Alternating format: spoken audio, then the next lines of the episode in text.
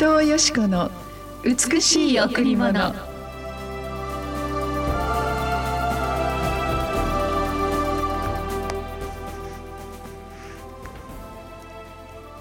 何よりもまず互いに熱心に愛し合いなさい。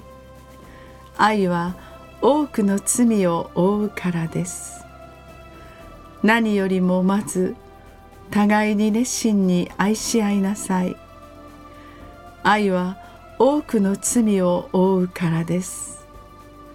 第一ペテロ4の8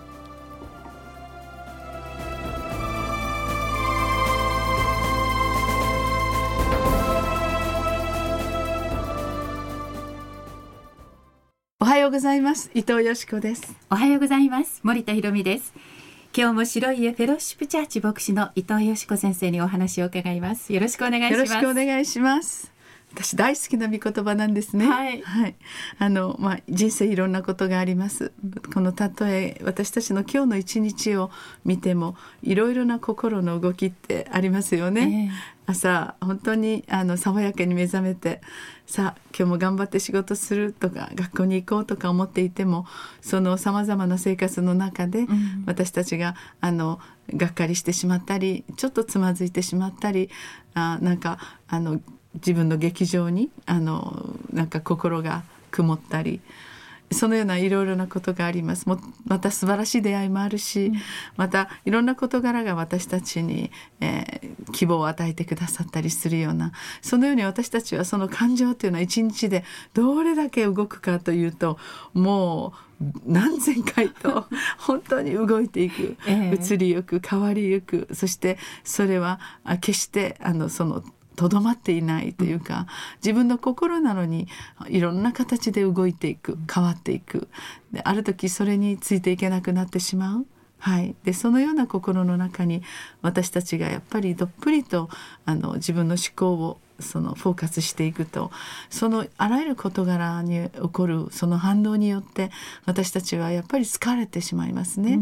それどころかあ私たちの生き生きていくための使命もやっぱりあの全うできなくなってきます。ですからいろいろなことがある。この人生の中で生活の中で、うん。今日これからもしかしてあのいろんなことに遭遇するかもしれない。嫌なことを聞かされるかもしれない。また良いことを聞くかもしれない。でも将来のことは何一つわからない、そのような時何よりもまずお互いに熱心に愛し合いなさいって言うんですよね。ええ。でそれはなぜかというともし愛し合うなら、うん。愛が多くのマイナス面や多くの至らなさや失敗やある時人の罪や悪を覆うからというんですね。ですから、まあ、ある時私たちはあの子どもたちを注意する時も間違っているから確かにそのことをしっかりとね、指摘してあげなければいけないしあ自分の友人やまた仲間が「あこれ良くないよ」って思ったり自分の意見と反対だったらそのことをこうあのお互いに討議し合ったりしますけれども、やっぱりまず一番あのこの関係を良くするというよりも自分の中にあるその人に対する思いやり、うん。親切愛また寛容な心を示してその愛を愛し愛をす愛し合うことを熱心に求めていく何よりも、そうすると全ての問題が解決するよと言うんですね、うん。いやとっても難しいことなんですけれども人間ってあのうまくいってるなと思ってもちょっとしたことでボタンが書き違えるともうとんでもない心のすれ違いとあとなんかこう平行に心が絶対に混じり合わないほど冷たくなってしまうことって可能なんですえね。えそんなことを経験したことがありませんか？あります。もう家族の中ではよくありますね。ね。うん愛しているのにそうなんですよ。本当にねそうですよね、特に森田さんなんかきっとそうだと思います。愛が豊かだから、ねでも愛するってことはただ本当に甘やかして全ていいよいいよって言ってあげることではないし、ええ。この子の幸せを思うならこの子の祝福を思うならあ今そのところからこうねあの立ち直って、うん。しっかりとした幸せと祝福の道に歩むことができるようにうん。親は考えますよね。うん。でもそのようなことを伝えることにおいても、うん。まず愛があの発信していないといけない、うん。まず何よりも愛が最初だって聖書は教えてくれますね。ええええあの注意したいことは山ほどあって、うん。その人を立て上げるためさ将来的には幸せにするためなんだけれどもあのやはり私たちがちょっとアドバイスする時もまず愛から始めるというね、何よりもまず互いに熱心に愛し合いなさい。うん。とするとそこにある大きな罪やあ重なり合うことのできない心の不和や、ええあるいはかつて傷を持って冷たい氷のようにね関係が溶かされることがなかった人たちもまず自分からうん。その愛を持って接してみませんか？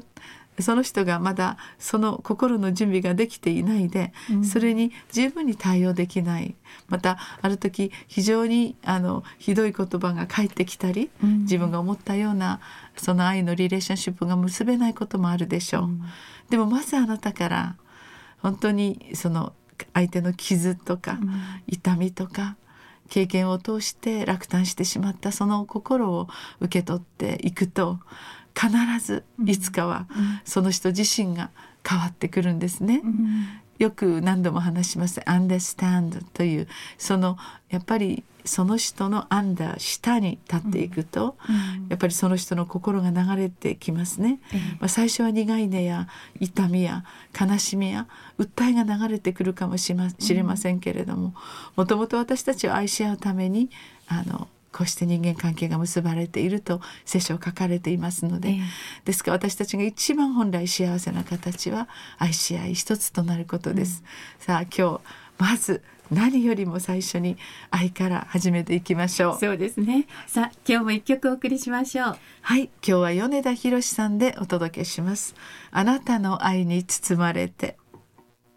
私の目には高価で尊い私はあなたを愛してると主は言われた。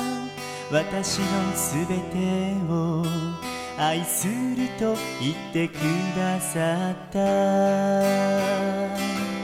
自分のことが愛せなかった。どんなに限りを尽くしてもでもあなたのそんな言葉が私の心を開いた。今私はあなたの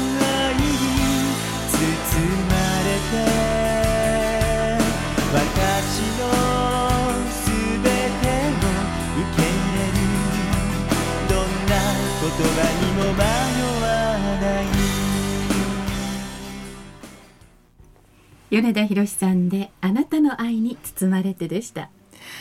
毎日神様の愛に包まれて、そしてその愛のただ中に生きていくことができるうんということを知った時から、本当に小さなこともみんな幸せに思えるようになりましたね。そうですね。はい、虹が出たり、うん。綺麗な空があったり、そんなことを伝え合ったり、ええ。大したことではないと思うよ。小さなことまでも、うん。本当にキラキラとしたダイヤモンドのように輝く輝くんだなとそのように思います、うん。